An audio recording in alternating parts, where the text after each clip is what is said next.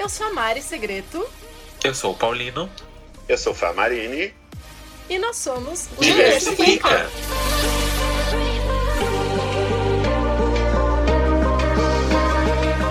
Olá, estamos começando mais um Diversifica e essa semana a gente está trazendo a psicóloga Anelisa, que vai estar contando pra gente um pouquinho sobre o que é a síndrome do impostor na comunidade LGBTQIA+.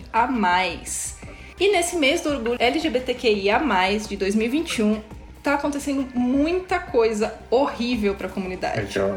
A gente gostaria de estar tá abrindo esse programa trazendo boas notícias, coisas alegres, né? Só que não dá para ignorar o cenário que esse ano tá trazendo. Bom, a gente sabe que essa influência do governo, dos conservadores, está vindo com muita intensidade, cada vez mais forte, mais violenta. E hoje a gente vai falar um pouco a respeito de dois casos que aconteceram essa semana e Bem a chatos. gente. Bem chatos. E a gente tem que se posicionar, a gente não pode ignorar isso. Eu, uma coisa muito triste que aconteceu, que desde o primeiro episódio a gente não trouxe uma notícia boa sobre o mês LGBTQIA+. Tipo, só foi desgraceira. E hoje mais um pouco de desgraceira. Antes de começar o episódio, como de praxe. É verdade. Não sei se eu posso falar é, aleatório assim, mas vocês viram que teve um caso, eu não sei em que país, era uma parada e atropelaram alguns LGBTs. Não, não vi isso. Não, não, É. uma Atropelaram. Eu vi essa semana. E aí eu fiquei inconformada, porque a minha religião é não leia comentários, né? Não veja reações, mas assim, é, tava equiparado as reações de triste e de risada. Então, tipo assim, o que que faz uma pessoa, né, dar risada Uhum. numa reação como essa? E aí muitas pessoas começaram a comentar sobre isso, tipo assim, como que as pessoas estão dando risada de uma notícia dessa? E aí começaram a rir desses comentários, sabe? Tipo, colocar haha. Parece um monte de robô. Não é, a maioria realmente é um perfil de uma pessoa conservadora, tal, tal, tal. O perfil se encaixa sempre, né? Foi nos Estados Unidos que isso aconteceu, na parada do orgulho LGBTQIA+, lá. Foi no sábado. É, não, isso é um absurdo. Isso é... A gente queria muito começar falando... Muita gente, inclusive, pediu pra gente falar sobre algumas experiências legais que a gente teve como LGBTQIA+, mas é, é- a gente não pode ignorar o que tá acontecendo, né? E veio esse fato que a Ana acabou de trazer pra gente dos atropelamentos e as reações. Esse é o problema também. A questão é, é ter um tipo de reação positiva, assim, é, aceitando uma violência contra uma comunidade que já sofre violência de todos os lados, de religiões, de conservadores, de políticos. E a gente tem que falar sobre isso, tem que pressionar é, as marcas, os políticos, as pessoas públicas que dizem estar ao nosso favor, né? Dizem estar do nosso lado. Então, estar do nosso lado também é falar sobre isso, é, discutir abertamente sobre essas pequenas violências do nosso dia a dia. também. Exatamente. Eu vou começar falando sobre o caso da Michelle Soares. Eu vou só dar uma introdução, porque a Michelle é uma mulher trans e ela aceitou participar de uma live com cristãos conservadores e acabou sofrendo uma transfobia descarada. assim. É, quem tiver estômago para assistir essa live, é uma live de 5 horas. Eu comecei a assistir, vi algumas coisas e fiquei é, injuriada mesmo com as reações, tanto dos entrevistadores dela quanto dos comentários, que foi o que a Ana falou, não ler comentários, né? Os comentários também absurdos. Quem comandou a live foi o Samuel Zalton, que ele se autodefine cristão conservador. E aí teve a presença da deputada estadual Ana Caroline Campagolo, que é do PSL, e uma influencer evangélica que chama Ingrid Silveira, e um vereador mineiro do PRTB que chama Nicolas Ferreira. E eles são todos denominados da ala cristão conservadora, né? E a Michelle foi falar sobre identidade de gênero a pedido deles, a, a convite deles, e eles fizeram algumas perguntas bem pejorativas durante a live. E não se referiram a ela pelo pronome feminino e ela pedia para usarem o pronome feminino e eles usavam, falavam o Michele, ficavam rindo na live, desligando a câmera para dar risada um com o outro. Foi um desrespeito, assim. Um show de horror, né? Nossa, um show de horror. Foi um show de horror, exatamente. E o que muitos conservadores e muitas pessoas que são preconceituosas e escondem o seu preconceito em forma de opinião usam esse artigo 5 da lei para falar sobre liberdade de expressão. E aí uma advogada acabou até tomando o lado da Michelle e foi com ela para fazer os BOs, fazer abrir o processo contra esses cristãos conservadores, que a, acho que a gente não pode nem chamar de cristão uma pessoa que desrespeita a outra, que trata a outra com violência, né? Porque é, eu acredito que eu não sou uma pessoa cristã, mas eu acredito que o cristianismo e as religiões elas pregam amor ao próximo e isso é o contrário do que as religiões têm pregado.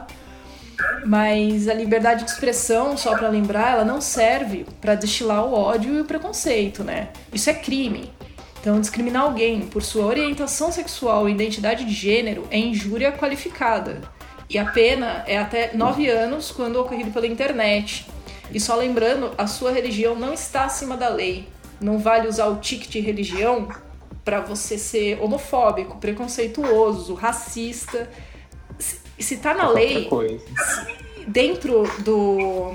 Se a Michelle já tá perante a lei, ela já conseguiu esse direito de ser chamada de a Michelle, né, de poder usar o gênero feminino, nenhuma religião tá acima disso. Então, se você se referir a ela no pronome masculino, isso é contra a lei. É crime, ponto. E outra situação muito chata foi em outra live, é, uma live de, de, de games, né, online. Um jogador, ele tava comentando sobre o, um colega deles, né? Eu não vou citar o nome deles para não dar palco para esse tipo de gente, já que nessas últimas semanas ele já tem ganhado alguma certa notoriedade. E eles estavam comentando sobre um colega deles que, que, se não me engano, não estava ali na live, que ele tinha comentado numa foto de uma ruiva, de uma mulher ruiva, ele comentou um coração. E nisso eles vão fazer uma, entre aspas, piada, que, né, que já é um assunto recorrente nos últimos programas que a gente vem falando sobre essas, esses tipos de brincadeiras que não são brincadeiras, são violências, né? E eles falam, eles se falam que a, a garota que ele comentou era na verdade uma ruiva de três pernas. Acabou que esse caso, né, explodiu ali no, principalmente no Twitter. As pessoas começaram a pedir uma, uma posição desse desse, desse cara, né? E acontece que é, mu é muito doido, assim, porque a partir do momento que isso explodiu, os, os fãs dele, que são majoritariamente héteros, foram atrás da, da garota, né? Que é a, a Mapantaleão, que ela já é bem conhecida na internet, ela tem um canal é, no YouTube. Eles foram atrás do passado dela para resgatar tudo de ruim que ela tem feito no passado para poder justificar, de certa forma, a transfobia que ela sofreu desse cara. E foi a mesma coisa de sempre, né? Foi aquele chororô no, no, nos stories falando que, ah, que ele precisa aprender, que ele tá passível a erro, né? Porque ele é um ser humano. E assim, um cara que tem um. Tem, uma, tem internet, tem um computador gamer, né? Que deve custar em torno de 5 mil. Um cara que tem acesso a internet, acesso a qualquer tipo de informação, falar isso de novo e trazer de novo essa, essa resposta de ai, ah, porque eu tô aprendendo, eu ainda não sei das coisas, tô errando, simplesmente não dá, né? Tipo, já passou do tempo dessas pessoas começarem a perceber que não, não tem mais isso, porque é crime ponto, sabe? O que eu acho engraçado é que determinado público tá sempre aprendendo, né? Tipo, uhum. homem hétero, branco, cis, tá sempre aprendendo, é, é um garoto, não teve oportunidade, uhum. não teve quem ensinou, cresceu no mundo machista, cresceu no mundo, né, opressivo e foi ensinado assim. Uhum. Agora, por exemplo, militando um pouco mais para pauta racial, é, se é um garoto, um adolescente preto, ele sabe o que estava fazendo, né? Uhum. Ele, ele errou porque quis, ele teve a oportunidade, é, é, né? não foi atrás. E é muito. é, a balança tem dois pesos né, nessa questão, dependendo de quem, de quem é o alvo, de quem é o público. Uhum. E isso é revoltante, é revoltante demais, é, é absurdo. Um homem de 40 anos, cis, é exatamente o que a Ana falou. Ele é passível a erro, então, ai, coitado, ele precisa aprender. O Rodolfo do Big Brother é um exemplo disso.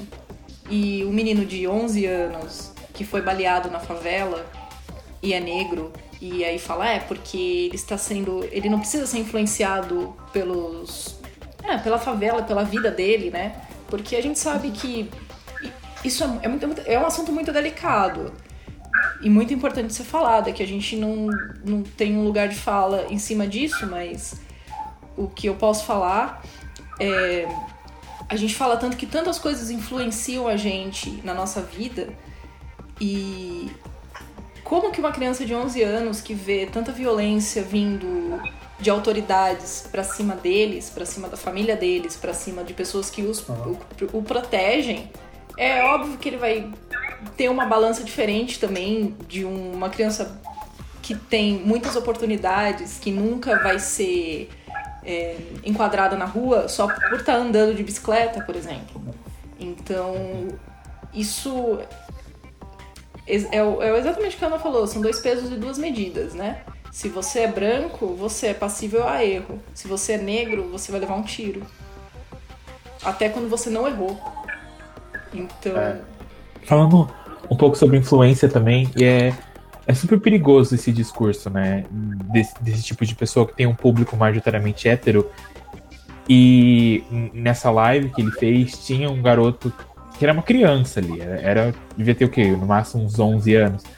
E é super perigoso como esse discurso para quem ele tá influenciando, uhum. quem são as pessoas que estão sendo influenciadas por essas por esses famosos, por esses, essas pessoas que eles acompanham. Então, é meio preocupante, principalmente que a gente está entrando, né, ano que vem, é, eleição, e são esses adolescentes, são essas pessoas que vão votar e né, são essas outras pessoas que estão influenciando ela. É, é um pouco preocupante, assim.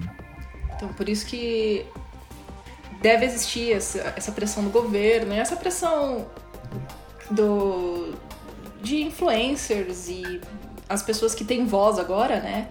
Elas devem né? se posicionar e trazer esse tipo de informação, porque uhum. já que eles dizem que eles não encontram essas informações, a gente vê essas informações em vários lugares, entendeu? Então, cada vez trazendo mais e sendo repetitivo, a gente é repetitivo, mas tem que ser. São, é uma briga que a gente não ganhou. É, na verdade, é uma briga que a gente está perdendo. Então, a gente tem que ser repetitivo para lembrar a todo momento o que é errado. Que isso, que atropelar é, pessoas numa parada LGBTQIA+, nos Estados Unidos ou em qualquer lugar do mundo, é errado. Não tem que dar risada na internet porque o amiguinho tá dando risada. É, quem tem sobrinho, quem tem filho, eu falo isso porque eu tenho um sobrinho e eu sempre converso com ele sobre isso, porque ele também joga videogame, ele é gamer. E eu sei que essa comunidade gamer é muito tóxica.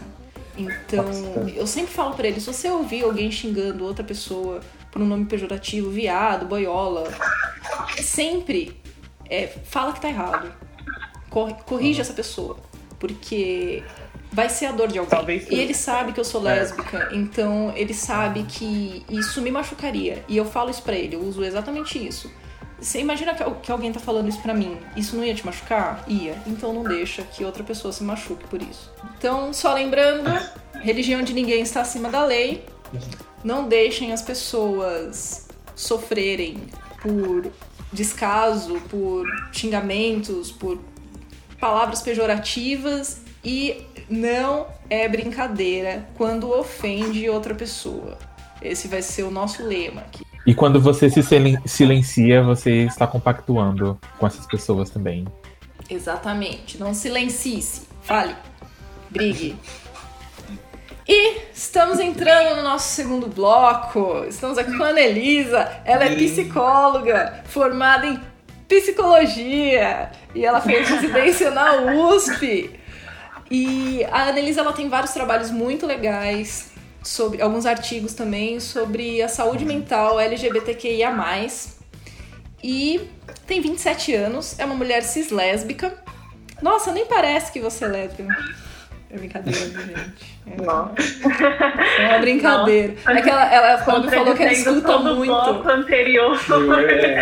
É que ela falou que escuta muito isso, aí eu quis fazer essa brincadeira. Não, Mas talvez eu corte na edição. Eu chego a brincar com a pessoa falando me ofenda, mas nada contra, né? Eu gasto-. Eu gasto tanto dinheiro comprando minhas roupas lésbicas você fala que eu não pareço. Exatamente. Exatamente. Nossa, não tenho nem roupa pra Tantas ser blusas. hétero. É com estampa xadrez, né? É, parece, é, parece que eu tô entrando na festa junina todo ano, todo mês, porque eu só tenho camisa xadrez aqui. Esse side cut que eu fiz, perdi cabelo à toa. Nossa, eu fiz dos dois lados ali pra ter certeza. É um moicano. Então, e hoje a Ana vai trazer aqui pra gente um assunto muito legal, que é a síndrome do impostor na comunidade LGBTQIA+. E aí fica a primeira questão, o que é a síndrome do impostor, Ana? Então, na verdade, indo de contramão ao próprio nome, a síndrome de impostor não é uma síndrome. Porque a síndrome ela seria um transtorno psiquiátrico, né? E ela não se encaixa no, né, no conceito de um transtorno psiquiátrico. Ela é um fenômeno. Pode-se dizer que ela é um fenômeno que pode acontecer com uma pessoa. É, esse conceito, eu vou trazer um pouquinho da história, que eu acho que a história de tudo ajuda a gente a entender né, o que, que é por que, que é como é atualmente. E esse conceito surgiu nos anos 70, em um artigo publicado por um, duas psicólogas, e, e ela desenvolveu isso pensando nas mulheres, na verdade, primeiro, porque é, nos anos 70, né, que a minoria eram as mulheres, que eram as donas de casa e tudo mais, né? Que se a gente for estudar sobre feminismo e essas coisas, a gente vai perceber. E, e ela percebeu que as mulheres que estavam em cargos altos em algumas empresas, que eram poucas, não eram muitas, pensa anos 70, né? É, as mulheres que tinham alguma posição assim é, em ascensão na sociedade, é, elas se sentiam umas, umas fraudes, para falar a verdade, umas fraudes. Elas achavam que assim tinha sido sorte, tinha sido acaso, tinha sido Deus, tinha sido qualquer outra coisa, menos a capacidade delas que levou elas onde elas estavam. E pode-se dizer que a síndrome do impostor é isso. É quando uma pessoa é, que está em um cargo alto, que ela tem uma posição privilegiada, ela né, tem uma, um cargo de destaque, ela não acredita naquilo. Ela acredita que ela estava no lugar certo na hora certa, ela conheceu as pessoas certas. É, foi, ela atribui às vezes até a uma crença religiosa, né? Foi Deus, eu rezei muito, Deus foi muito bom comigo, me deu tudo que eu tenho. E, mas ela não se sente, essa pessoa não se sente pertencente àquilo, ela não sente que ela merece aquilo. É como se a qualquer momento as pessoas fossem descobrir que ela não é boa o bastante. É, é como se fosse um medo é, constante. Imagina que você está no seu emprego, você é capacitado para aquilo, você estudou para aquilo, mas você vive com medo de que o seu chefe, os seus colegas, todo mundo em volta vai descobrir que na verdade você não é capacitado. Todo mundo vai descobrir que na verdade você não deveria estar ali, que tem mil pessoas que poderiam fazer melhor o seu trabalho, mesmo que na realidade isso não seja verdade, né? É, isso não seja real. Então isso é mais ou menos a síndrome do impostor. Tem alguma idade ou alguma fase da vida em que elas possam aparecer? Olha, pode aparecer em qualquer momento, mas o que a gente mais vê é no jovem adulto, né? Na faixa dos 20 aos 35, 40 anos. É, o jovem adulto é onde mais está em ascensão essa, essa fenômeno, essa síndrome do impostor. E tem algum gatilho na, do- na vida assim que possa levar essa pessoa a desenvolver essa, essa síndrome? Olha, não obrigatoriamente, mas é, inclusive em 2019 foi feito um estudo que os fatores sociais eles impactam para que surja essa síndrome do impostor.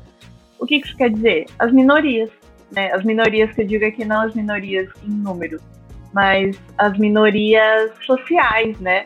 As mulheres, é, a população LGBTQIA+. É, até a população né, afrodescendente, a população de jovens pretos, por exemplo. Toda minoria em qualquer sociedade, se você for em outra, né, uma cultura diferente do Brasil, é, a minoria daquele lugar pode ser mais propensa a desenvolver essa síndrome. Entendi. E tem algum sinal dessa síndrome? Como que aparece? Como que as pessoas podem perceber no dia a dia, assim, que elas têm essa síndrome? Tem muitos sinais, na verdade. É, uma das coisas que as pessoas não percebem, mas que quer dizer, talvez, um, né, um pezinho aí na síndrome do impostor, é a procrastinação. Porque, em muitos casos, a procrastinação, ela não quer dizer, ah, eu tô com preguiça de fazer o trabalho, eu tô com preguiça de, né, é, escrever alguma coisa, dependendo da sua profissão, né? Eu estou com preguiça de tal coisa. Muitas vezes a procrastinação, ela vem de pessoas muito perfeccionistas, que você pensa tanto, nossa, não, esse trabalho é tão importante, isso é tão importante que tem que ser no momento perfeito, porque não pode ter erros. Eu não posso fazer agora porque eu tô com um pouco de sono. É, aí chega no outro dia, eu não posso fazer agora porque eu não almocei direito, não vai sair perfeito. Não, não vai sair ideal. Então eu vou esperar o momento perfeito. A procrastinação, ela é isso. É você esperar o momento perfeito que não existe, né? Não, não existe, você nunca vai estar 100%, você nunca vai dar 100% de você em nada, não tem como. E a procrastinação é um dos primeiros sinais que aparece na síndrome do impostor. Outros é a ansiedade, né? O medo de não ser bom bastante, de que o seu trabalho não esteja bom bastante. Sabe, não sei se vocês já passaram por isso, mas às vezes você fez um trabalho, fez uma prova, fez alguma coisa e você foi muito bem. Só que na hora que você terminou, você achou que você fez péssimo. Você achou que, nossa, né? Vai ser ridículo isso, vai ser horrível. E aí, quando as pessoas te paraben- parabenizam, quando as pessoas reconhecem, você fica até meio bobo. Você fica, tem certeza, né? Tipo, mas foi a mesma coisa que eu fiz? Não- Você não acredita, entende? Vai além da modéstia. É um, é uma coisa assim que parece real para você. Ansiedade antes de fazer as coisas por achar que não vai conseguir, né? Não uma ansiedade assim, uma ansiedade normal. E ansiedade é importante para todos os seres humanos, né? Se não tivesse ansiedade, eu não teria me preparado aqui hoje, por exemplo, para falar. Mas tem ansiedade que assim te paralisa, é uma ansiedade que assim não vou dar conta, né? Não vou conseguir. Então, isso também pode ser um sinal. Esses são sinais, assim, primeiros, os sinais iniciais. Que você pode aí ter um pezinho na síndrome do impostor. E esses sinais podem se intensificar, assim, com, com o tempo? Se não, se não tratado, se não buscar o tratamento correto? Não, exatamente. A tendência é que se você não olhar, não parar e olhar para eles e tentar entender o que está acontecendo, eles vão se intensificar, né? Uhum. E o ideal é que, né, busque psicoterapia, busque um psicólogo, busque um profissional da saúde mental para que te ajude nessas questões se elas estiverem muito graves, se estiver te incomodando, se estiver, assim, trazendo sofrimento para você. E você tinha comentado que acaba afetando mais as minorias, como mulheres, LGBTQIA+. Por quê? Sim. Ó, essa é uma questão complexa. São muitos motivos, na verdade, né, que podem afetar mais a população LGBT. Mas o que a gente tem observado nos últimos anos é que, por exemplo, não dá para dizer que hoje a população, é, essa comunidade, sofre a mesma coisa que sofria 10 anos atrás. Não é, não, não tem como, é, é ilógico pensar nisso, né? É, com certeza não vivemos uma situação ideal no Brasil, muito longe disso, né? O preconceito está aí, é diário. Só que hoje em dia, os jovens adultos dessa comunidade têm uma maior liberdade, têm um maior respeito, têm pelo menos né, é, mais possibilidade de vivenciar é, essa orientação sexual. Agora, se você pensar é, nesses jovens adultos, eles cresceram em um mundo cis, um mundo completamente né, heteronormativo. E, querendo ou não, as experiências que a gente tem na infância são muito importantes para a gente, fazem parte da nossa identidade, né, do que a gente entende como certo, como errado, como bom, como mal. Então, mesmo que você entenda, que você concorde, que você não está fazendo nada de errado, é, é um medo constante do julgamento alheio. Né? É um medo que, por mais que a gente diga, não, mas não me importo com o que as outras pessoas pensam. É claro que a gente se importa, né? Nós somos construídos socialmente, nós temos que nos importar. E isso machuca, machuca demais, e então muitas pessoas acabam é, não revelando, muitas vezes, são LGBTs, QIA+. Muitas pessoas acabam é, o interessante foi que numa pesquisa, voltando agora um pouquinho, que eu fiz, foi que é, a maioria das mulheres lésbicas não se assumem no trabalho. Elas não falam. E aí, se você perguntar, ah, eu. Não é que eu não me assumo, é que eu acho que não cabe, eu acho que, que não é um lugar propício para isso, que, né? Sim, com certeza, realmente. Só que faz parte de você, né? Imagina que difícil não conseguir se assumir no trabalho por medo, medo de retaliação, medo de sofrer é, preconceito, medo de sofrer perseguição, ou mesmo que nada disso aconteça, mesmo que, mesmo que, sei lá, você se assuma e as pessoas sejam super legais e te aceitem. Só o medo de que você sofra retaliação já causa sofrimento, entende? Já vem carregado de uma coisa muito pesada para quem é dessa comunidade. E aí, beleza, você, ok, você entra num trabalho. Vamos fingir que estamos num mundo assim ideal. Você entra num trabalho bom, ninguém não tem nada a ver com a sua sexualidade. É, isso não impacta em nada no seu trabalho. Você está exercendo o cargo dos seus sonhos. Por mais que as pessoas ao redor sejam bacanas, sejam legais, sempre vai ter aquele medo né? É, às vezes até inconsciente, eu falo disso muito no nível inconsciente que vem na gente também. Do tipo, não, mas será que eu sou bom bastante? E muito, muitas pessoas da comunidade LGBT, elas tentam compensar. Elas tentam compensar, assim, o fato de serem LGBTs. Como se isso fosse uma falha. Isso acontece de forma, assim, que a gente não percebe. Eu falo por experiência própria. É, é uma coisa assim que você. É como se você tivesse que trabalhar a mais. Você tivesse que né, fazer o dobro do que as outras pessoas fazem. Para inconscientemente ser aceito, ser visto como né, uma pessoa, não sei, um trabalhador bom, um estudante bom. E eu falo isso a nível até de relacionamento, né? Um amigo bom, um filho bom é como se você tivesse que dar a mais, é como se viesse uma responsabilidade a mais para você, porque né, isso é cansativo, né?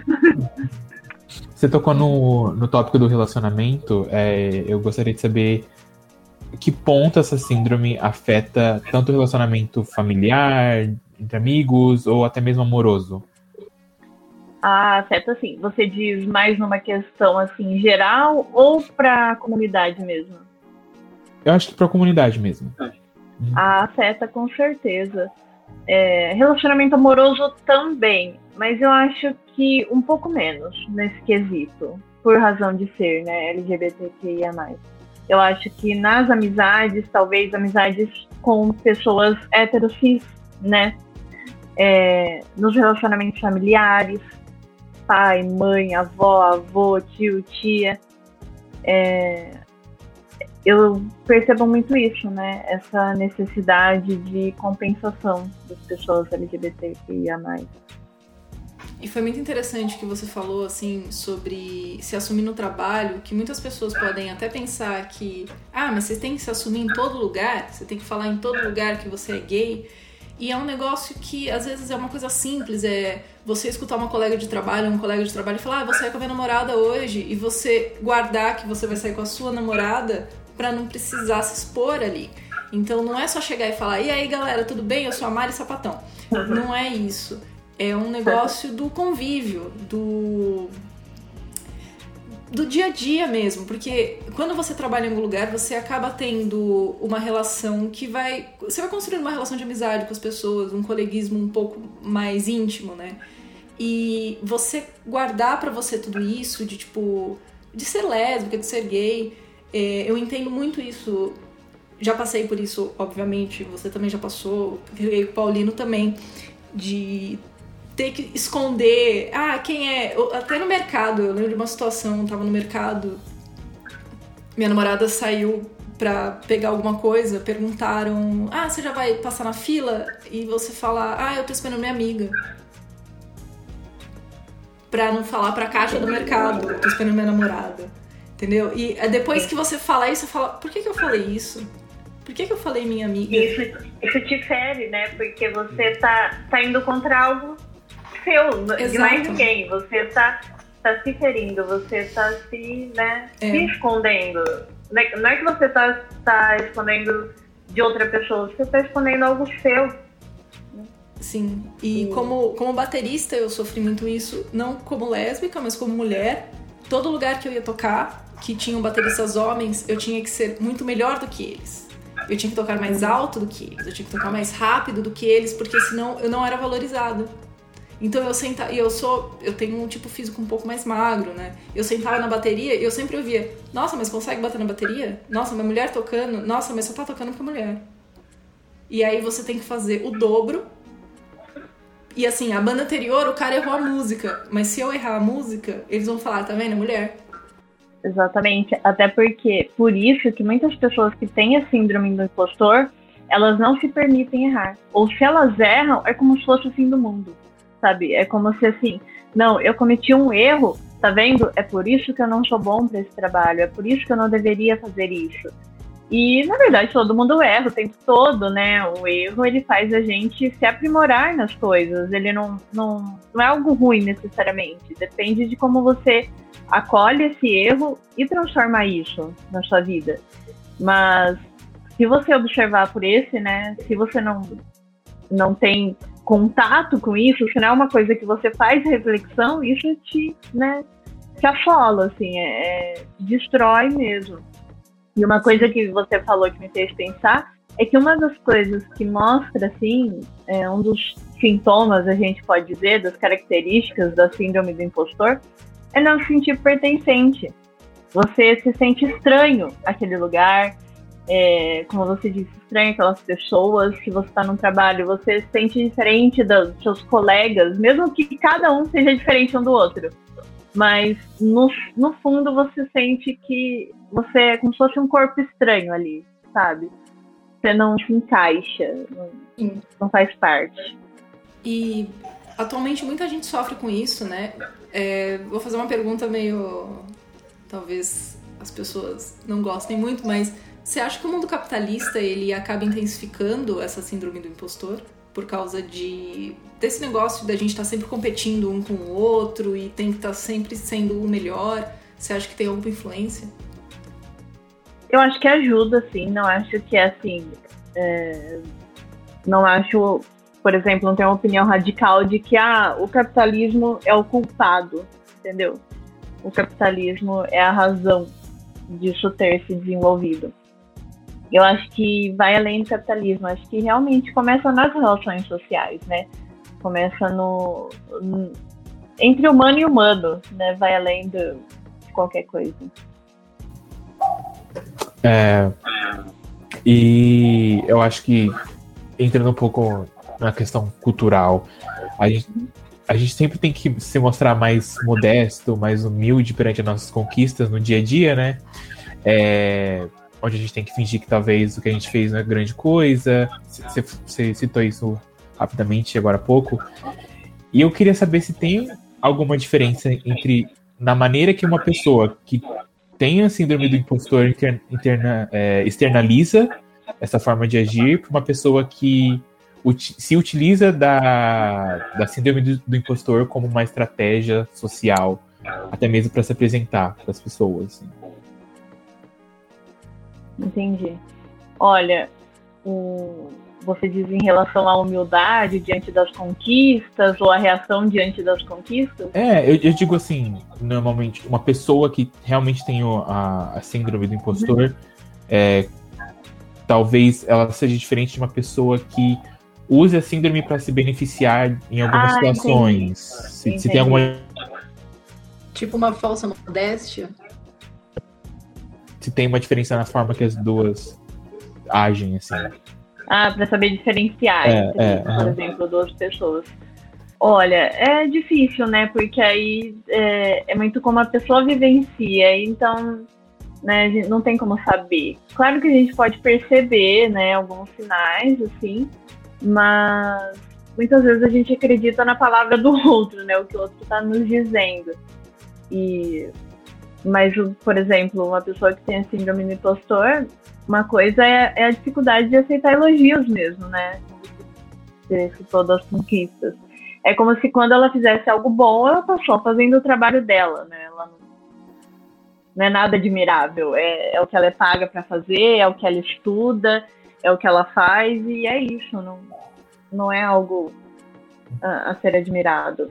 Agora, pode ser que a outra pessoa que né, use disso para mérito próprio, você perceba a necessidade de, do, né, é, esse, por exemplo, a gente percebe, a gente fala até ganhar confete, né? Muita gente que quer ganhar o confete ali, que ah, não, não ficou bom bastante, não sei o que, só para receber elogios.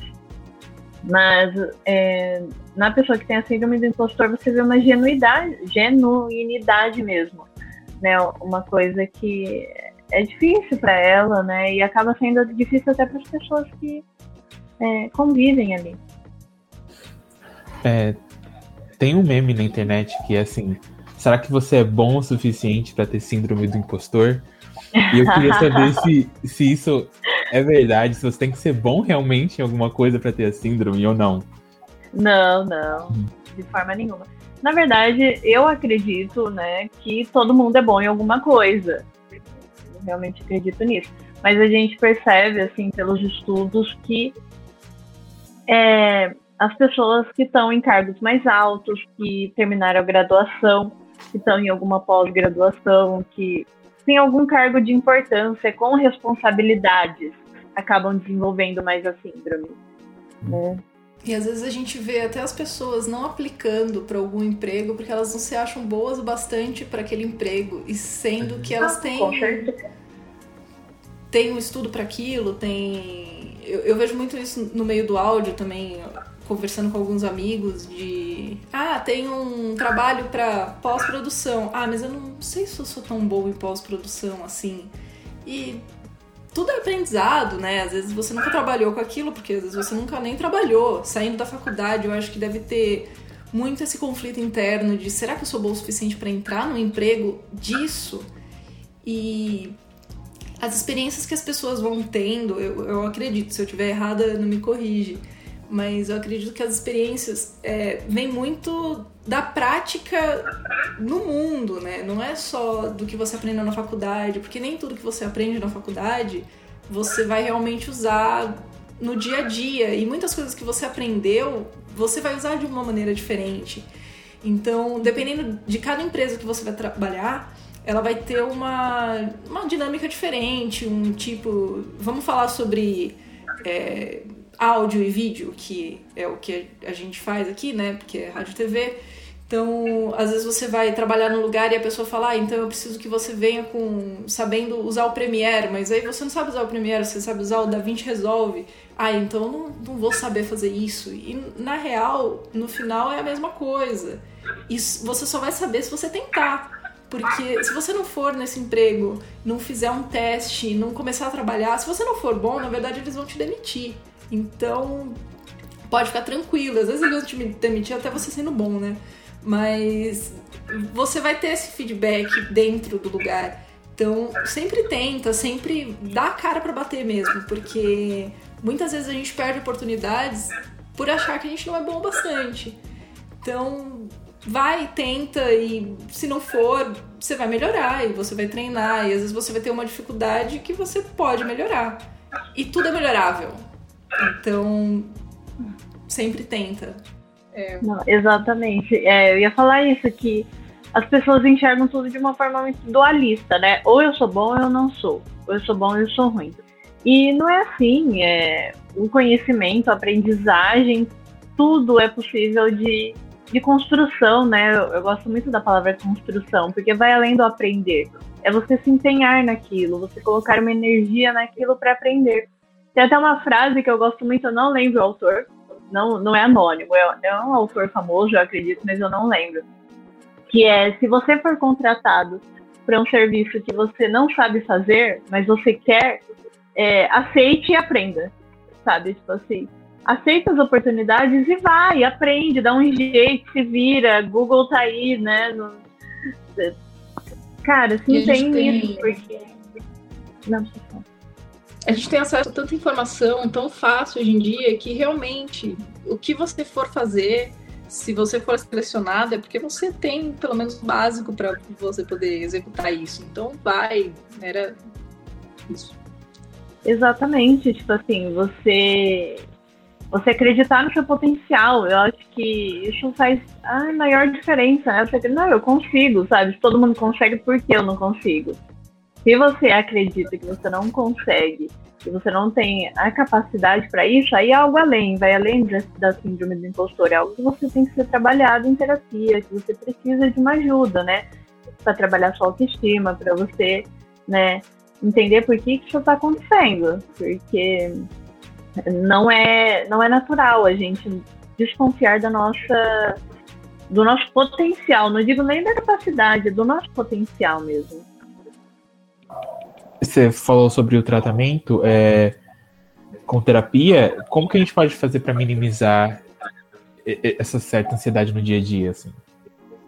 É, focar na realidade. Porque quando a gente fala da síndrome do impostor, é muito algo que está ali na fantasia, né?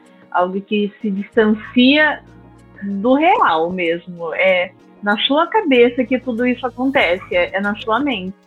Então, é, eu eu gosto muito de falar para as pessoas escreverem, sabe? Tipo assim, pega. Não sei se você é do papel, se você é da agenda, se você é cringe, se você é a geração atual, mas independente. Escreve, tipo assim, tudo que você fez no dia, cada pequena ação que você realizou. E eu digo para começar, às vezes, dependendo da pessoa, do paciente, eu falo, começa com as coisas simples. Arrumei minha cama. Sério, tipo, arrumei minha cama, levantei, fiz o café e lavei a louça. Cara, isso é incrível. Parece que não, mas é, é incrível. A maioria das pessoas não fazem isso. Então, começa com pequenas ações, depois você vai estendendo e você vai ver que, tipo, cara, se você se empenhar, você consegue, sabe? Você consegue colocar metas para serem realizadas, você consegue atingir os pequenos objetivos que você coloca para si mesmo. E converse com as pessoas isso ajuda muito. Do seu trabalho, de qualquer outro lugar, da faculdade, não, não sei, por exemplo, você faz uma faculdade. Vou dar uma, uma sugestão aí, vou chutar, assim. Você faz engenharia e você fala, meu Deus, mas eu acho que eu não vou ser um engenheiro. É, por mais que eu tire boas notas, eu acho que não vai dar certo, eu acho que eu não vou conseguir emprego, eu acho que, né? E aí vai ficando cada vez pior. É, é catastrófico, né? Quanto mais você pensa, maior fica. Chama um colega seu que você goste de conversar de sala, fala, cara, nossa, não sei, às vezes bate umas noias e eu acho que, né, não vou ser bom o suficiente. Ver o que a pessoa acha, uma pessoa que convive com você, que vê ali o que você faz, que está diariamente com você no seu trabalho, fala para você, né? Isso ajuda muito. E muitas vezes fala, ah, mas a pessoa vai mentir. Pede para que não, falando, eu, eu aceito críticas, né? O que, que você acha que eu posso melhorar, né? Eu gosto do meu trabalho, mas às vezes não sei, parece que tem algo que, não sei, está faltando, alguma coisa que não está indo certo. Eu aceito crítica. O que, que você acha que eu posso melhorar? O que, que você acha que tá bom? O que, que, né? Como que você dá o seu parecer aí? Isso ajuda muito a gente a colocar o pezinho no chão. A ver que, nossa, cara, a maioria da, das coisas que a gente acha estão só na nossa mente mesmo. Trabalhar autoestima, isso é muito importante, muito importante, principalmente para a comunidade LGBTQIA. Eu digo porque bom, pelos exemplos que até deram no começo do programa. É, o mundo está o tempo todo aí tentando destruir nossa autoestima, né? Tentando, muitas pessoas tentando falar que nós não merecemos amar quem amamos, nós não temos direito a isso, nós, né, nós somos aberrações e daí por diante. Então, se a gente não fortalecer nossa autoestima, vamos ser esmagados no mundo aí fora. Então é importante que você se fortaleça, que você goste de você, que você seja o seu maior fã. O maior fã mesmo, tipo, vai além de família, vai além de amigos. Muito bom é, ter uma religião, muitas pessoas se fortalecem nisso mesmo, em alguma crença, eu nem digo do tipo assim, ai, é, católico, evangélico, espírita, eu digo de uma crença mesmo, em algo, né? Em algo além da gente. Isso é muito bom também, ajuda muitas pessoas. Mas você ser seu maior apoiador, sempre. Por mais que você cometa erros, por mais que, né, ah, não foi um bom dia, eu poderia ter feito melhor, mas você se apoiar. Porque as pessoas às vezes não vão ter tempo de nos apoiar, não vão ter tempo de nos levantar, nem sempre vai ter alguém ali para falar tá tudo bem, você tá fazendo o melhor que você pode. Então você dizer isso para você e se respeitar e também saber que às vezes, beleza, você passou uma semana péssima, você não rendeu no trabalho, você não tirou notas boas, mas você se respeitar, respeitar o seu momento, né? Respeitar a si mesmo, isso é fundamental. Respeitar os seus erros, os seus momentos ruins, os seus momentos bons se respeitar como pessoa, antes de exigir respeito de outras pessoas que a gente nem sabe se vai vir. É, é uma pergunta um pouco específica, talvez, mas é, eu tinha visto alguns estudos sobre como a pornografia afeta o meio LGBT muito mais forte do que talvez o meio heterossexual. Queria saber se você acha que a pornografia ela interfere nessa síndrome do, do postor? Nossa, com certeza, ainda mais nos tempos de hoje. Muito, muito, muito.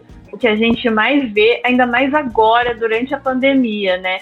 É, são jovens, assim, que não se relacionam mais. Não se relacionam é, sexualmente mesmo, eu digo. Que por insegurança, por, né, tipo, muitas pessoas na pandemia pode-se dizer que acreditam que se descuidaram e aí com isso vem uma insegurança, né? Pessoas que malhavam pararam de malhar, pessoas que engordaram emagreceram, né? E as pessoas é, estão muito inseguras. Os jovens LGBTQIA+, estão muito inseguros. É, o que a gente mais vê é isso.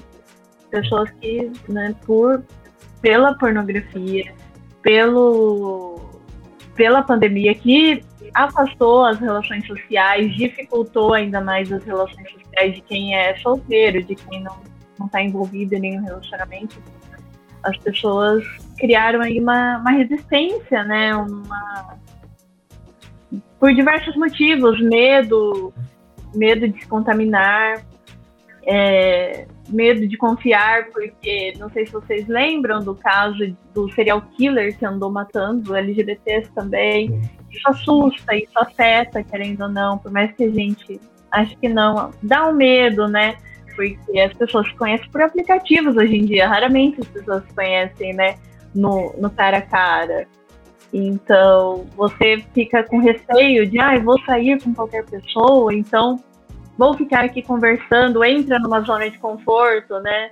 E aí passa de uma conversa para outra, porque a conversa não rende, e cria um ciclo vicioso, e, e tudo já aumenta essa insegurança.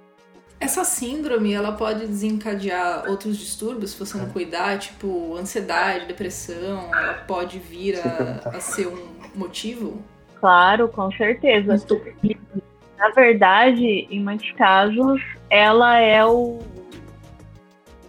Como se fosse quando você para o carro na rua e coloca o. liga o pisca-alerta, ela é o pisca-alerta de algo mais profundo, entendeu? ela é só ali a ponta do iceberg de que, na verdade, a pessoa pode ter um transtorno de ansiedade, pode ser o começo de uma depressão aí. Então, por isso que é muito importante ficar atento aos sinais, né?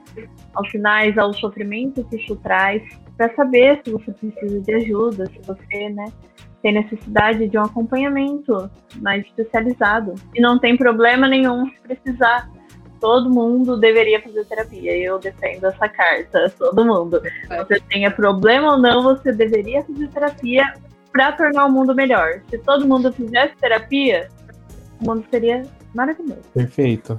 Verdade. E eu tenho uma pergunta que a gente recebeu de um ouvinte. Ele perguntou: carência, relacionamentos curtos e conturbados, eles podem ser associados à ausência familiar? Nossa, pergunta complexa, né? Freud adoraria desenvolver um livro sobre isso. Olha, pode sim, mas pode ser muitas coisas, né? Essa questão do relacionamentos breves e é, carência, entre outras coisas, ela pode estar relacionada, sim, a, ao ambiente familiar, né? A estrutura familiar em si mas não exatamente pela ausência. Pode, em muitos casos, pela presença, uma presença opressiva, né? Uma presença assim é, machuca. Então, não tem como afirmar que a ausência causa isso. Em muitos casos, poderia causar o inverso, entende? É, eu brinco que a, a frase que eu mais falo quanto psicóloga é tudo depende, porque realmente tudo depende. Cada caso é um caso. E mas com certeza as relações, principalmente familiares, são muito importantes. Né? Elas é o que nos, nos ensina enquanto seres humanos que acabaram de pisar no mundo a como ser. É, são elas que apresentam o mundo pra gente. Até então nós não conhecíamos, então, querendo ou não, nós partimos sempre do ali do meio familiar. Então ele, ele afeta muito, muito, muito. Tanto que tem algumas piadas de psicólogos que falam que no final tudo acaba na família. Porque às vezes é o começo e a solução de muitos problemas da vida. É verdade. É sempre culpa da mãe e do pai, né? Querendo ou não, sim. A, a, as culpas boas e as culpas ruins. é, e eu acho que para finalizar, talvez, né, Mari?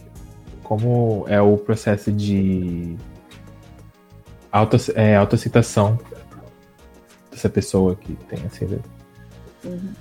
Eu acho que a autoaceitação, além de quem tem síndrome do postor, quem tem qualquer outra, né, fragilidade, qualquer outra né, coisa a ser trabalhada, é um processo diário. Não é, não, é um, não é um ponto de chegada que você fala, pronto, venci a corrida, agora eu me aceito, eu me amo absurdamente, nada vai me afetar.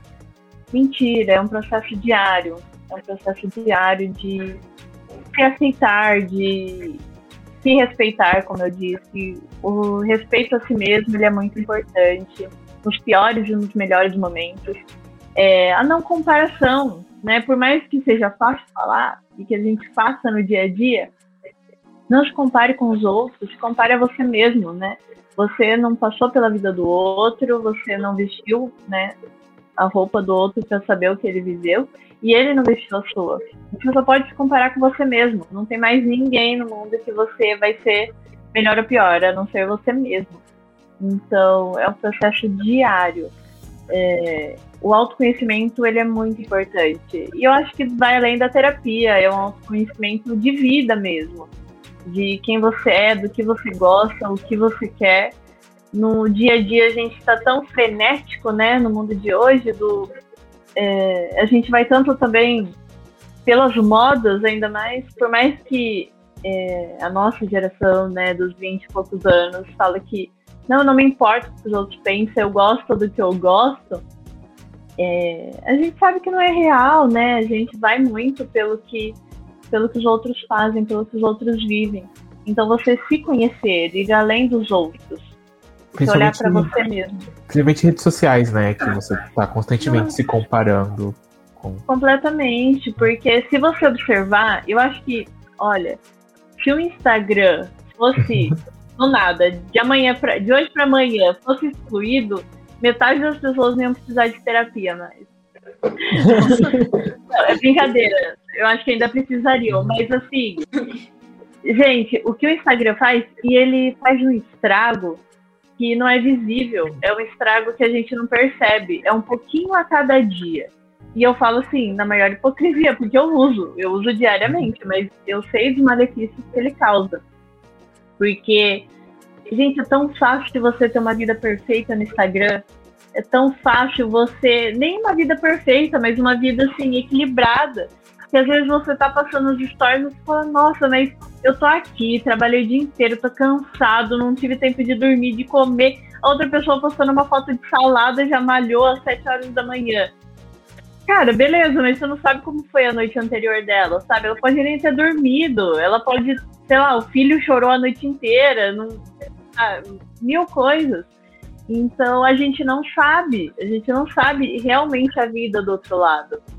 Então, mas isso acaba, por mais que a gente não queira, de forma inconsciente, acaba deixando a gente ansioso, deixando a gente com mal-estar, deixando a gente, né, meio. Uh. Eu até fiz um post no meu Instagram que é cinco maneiras de começar melhor o dia. E uma das dicas é não entre em rede social durante a manhã. Não entre, sabe? Acorde, desliga o alarme, vai fazer um café, vai fazer um chá que você tome, vai lavar o rosto, porque a gente já não tem notícias boas sendo vinculadas, né, gente, numa pandemia. É, é uma notícia é cada pior que a outra. E ou então é Instagram, uma, né, uma comparação atrás da outra. Então, você abrir o celular, a primeira coisa que você vê no seu dia é, é notícias ruins, né? É, pessoas que já começaram o dia e você ainda não saiu da cama, né? Então, gente, isso não, não, né? não, não vai dar bom o resultado aí. Vai ser algo complicado. Então, é isso. Diminua o uso das redes sociais tem uma coisa que eu falo para isso, não é exclua. Ah, vou excluir a parada. Então, beleza, a partir de hoje eu vou desinstalar o aplicativo e que se dane. Não vou. Não, mentira, não tem como, não. Atualmente, no nível de vício que a gente tá, né, com essas redes. Mas diminua o uso. Ai, tô vendo que eu só tô passando feed, eu não tô nem lendo, cara. Eu não tô nem vendo o que, que as pessoas estão postando. Vai fazer outra coisa, ver uma série, um filme, qualquer coisa, ler um livro eu sei que é fácil falar, vai ler um livro, né? Vai fazer qualquer outra coisa que te ajude a construir algo melhor. Porque Instagram, querendo ou não, não é uma boa, né? Não, não pra mim. Se você olhar quem eu quero ser daqui a cinco anos. A pessoa que passou 10 horas por dia no Instagram, acho que não vai estar no objetivo de vida de ninguém. É verdade. Então, nossa, Ana, foi muito legal a conversa, foi esclarecedora em vários sentidos. Sempre lembrando que saúde mental é muito importante. Então, se vocês. Em primeiro lugar, principalmente nesses momentos, né? Exatamente. Com certeza. E durante a quarentena, a gente percebe que a nossa saúde mental tá cada vez mais delicada, né? Então, sempre procurem a ajuda de um profissional. E lembrando também que a Ana, ela é psicóloga. E ela atende, ela tem uma especialidade para a comunidade LGBTQIA+. A gente vai deixar o contato dela aqui para vocês poderem entrar em contato com ela, conversar com ela. Terminamos aqui o nosso segundo bloco com essa entrevista maravilhosa. e vamos finalizar com o nosso terceiro bloco, que são as nossas dicas da semana. Nossa parte E- preferida, né, Paulino? E a gente Com gosta que certeza. os nossos convidados trazem dicas muito boas também. Bom, eu vou abrir as dicas da semana. Eu fiquei muito em dúvida de trazer um filme ou um seriado, que são é, dois projetos audiovisuais que falam sobre saúde mental. Mas eu vou trazer um aqui que mexe muito comigo, que ele chama Orações para Bob. É, basicamente, o Bob tem uma família cristã, a mãe dele é muito cristã, e quando ele se assume, ele é muito rejeitado pela família dele. E ele percebe, você percebe, né, assistindo, que ele começa a desenvolver muitos problemas mentais por causa dessa falta de aceitação dentro da família dele. E ele acaba cometendo suicídio. Essa história é uma história verídica. Eu não dei spoiler, tá? Ele comete suicídio no começo do filme. E a história é meio que a mãe dele falando e tentando entender o que aconteceu com o filho. E ela realmente depois virou uma ativista do, ah, dos direitos LGBTQIA+. É um filme que vale a pena assistir. E se você está em processo de aceitação, é muito legal assistir com os seus pais. Porque talvez abra a cabeça deles de alguma maneira, assim. E, sei lá, Sessão da Tarde. Que filme a gente vai assistir hoje? Ah, Orações para Bob me falaram que é ótimo. É, é muito triste. Ouvi no podcast, não sei sobre o que é. Vamos ver. Então, Esse filme é muito triste, Mari. Muito É- triste. É um clássico, é um clássico. mas é maravilhoso. O que, que você Então. trouxe pra gente, Paulino? E hoje eu vou falar. É que. na eu vou falar sobre Loki, a série da Marvel. É, no dia que a gente tá gravando, né? Dia 24, no dia 23 saiu um episódio novo. E foi oficializado que o Loki é um personagem bissexual. Então ele é o primeiro personagem abertamente LGBT da Marvel. E eu sou apaixonado pelo Loki. Eu. É, tirando o Deadpool, né? Mas dentro do, do MCU, né? Ele é o primeiro, né? E, e eu sou muito fã do Loki. Ele também é, é gênero, gênero fluido, né? Nessa, nessa série a gente vai conhecer o Loki, tanto masculino quanto a versão feminina do Loki. E é, se você não assistiu os filmes da Marvel, talvez você fique um pouco confuso, mas vale a pena porque é uma série maravilhosa, muito diferente de- desse- desses filmes. E eu, eu, eu fiquei muito feliz. Foi, uma notícia que aqueceu meu coração, porque é meu personagem favorito, então. É, tá aí, recomendação. Loki da Marvel tá.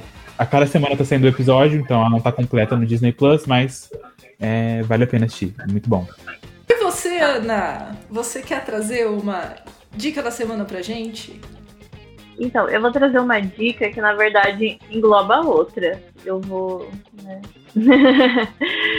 eu vou burlar um pouquinho a regra. Porque. é, não sei se vocês já conhecem, talvez sim, porque é bem conhecido. Love Simon, com Amor Simon. É um filme e um livro. Eu amo, sou fã, sou suspeita pra falar, a Mari sabe. Eu leio todo ano esse livro. E eu vou trazer a continuação dele, que é o Léa Fora de Sintonia. É um livro que poucas pessoas conhecem, mas ele é maravilhoso, maravilhoso, porque ele traz sobre a história agora do ponto de vista da Leia, né, nos anos seguintes ao Love Simon. E, e sem falar que é uma representatividade absurda, porque no filme não, mas nos livros a Leia é uma garota obesa, né? É uma garota que ela se sente fora do padrão, ela se sente diferente ali de todo mundo. É, e ela tem síndrome do impostor, por sinal, porque ela é uma ótima baterista, é, ela é uma ótima aluna, mas ela não acredita em si mesma, ela sempre né, duvida, ela esconde das pessoas as coisas que ela faz. E, isso mostra um pouquinho. Enfim, voltando à dica, é porque ela se descobre bissexual. Ela se descobre bissexual, mas não tem coragem para falar para as pessoas. Não é spoiler, por favor, isso é logo no, no começo. E ela não tem coragem de contar. Mesmo pro Simon, que é o melhor amigo dela de infância, ela sempre arruma uma desculpa de ah, as pessoas não deveriam ter que se assumir, ah, as pessoas, né, não precisam falar isso porque os héteros não têm que falar e eu tenho que falar. Então é bem bacana. E também traz sobre a bissexualidade, que é uma categoria muito discriminada pelos próprios LGBTQIA, sofre de invisibilidade, Uhum. né? E ainda mais uma mulher, porque as mulheres bissexuais são, né, é, fetichizadas, assim, ou não levadas a sério. Então, muito bacana. É isso. E Love Victor também é bem legal, é uma série que ele foi, fei foi feita no mesmo é, ambiente do Love Simon e, e Leia Fora de Sintonia, mas fala sobre outro garoto, depois do Simon. E eu acho bacana o Love Victor porque ela é muito mais real, né? O Love Simon é o mundo ideal, os pais são maravilhosos, é, todo mundo, a escola quase faz uma festa quando o Simon se assume. E o, o Victor não, o Victor é mais o pezinho na realidade, né? Como acontece de verdade. O legal da, do Love Simon e do, do Leia Fora Sintonia é que a Beck Albertalli, né, que é a autora dos livros, ela é psicóloga, né? Então ela trabalhou por muito tempo com adolescentes com questões de sexualidade. Isso é, isso é muito interessante. Por isso que eu acho que o livro, pelo menos pra mim, eu amo Love Simon. Ele tem um. Ele mexe muito comigo porque eu, eu me vejo muito no Simon, assim, eu senti essa, esse quê de realidade. Sim, com certeza. É, ele te insere no mundo ali, né? No mundo que eles estão. É, você viaja junto, se sente adolescente de novo. Ai meu Deus, eu me assumi de novo, né? É toda uma. Ah, eu amo. Ana, cê- não sei se você tem algum livro para livro para indicar né, na questão de psicologia pra galera, assim. Eu, eu, eu, pelo menos me interesso muito e não sei se tem algum livro que seja talvez mais didático sobre esse assunto ou sobre qualquer outro tema da psicologia que você gostaria de indicar. Hum, deixa eu pensar, porque eu- o que eu, que eu tô pensando agora são muito, muito técnicos. Deixa eu pensar. Tem um que eu gosto muito, mas não do livro todo. Eu gosto de artigos do livro. Formação e rompimento dos vínculos afetivos. É de um autor que chama John Bowlby. Ele fala sobre a teoria do apego. E eu sou apaixonada pela teoria do apego. E é muito bacana. Fala sobre as formações dos vínculos. E eu acho que, assim, todo ser humano deveria estudar sobre as relações sociais, porque isso só nos torna melhor. E faz a gente se entender bem mais. Então, se fosse algo, seria isso. Interessante. Obrigado. Muito bom, muito bom. Então, o Diversifica fica aqui por hoje. Ana, muito obrigada. Foi muito bom. Eu me senti numa Muito sessão de obrigado, terapia. E Eu que agradeço o convite, gente. Foi muito, muito legal. De verdade. Gostei muito de vocês. Muito bom. do nosso bate-papo. a gente vai deixar todos os contatos aqui. Então, ficamos por aqui por hoje. Muito obrigada. Vejo vocês na semana que vem. Até semana que vem. Até mais. Tchau, tchau. Tchau.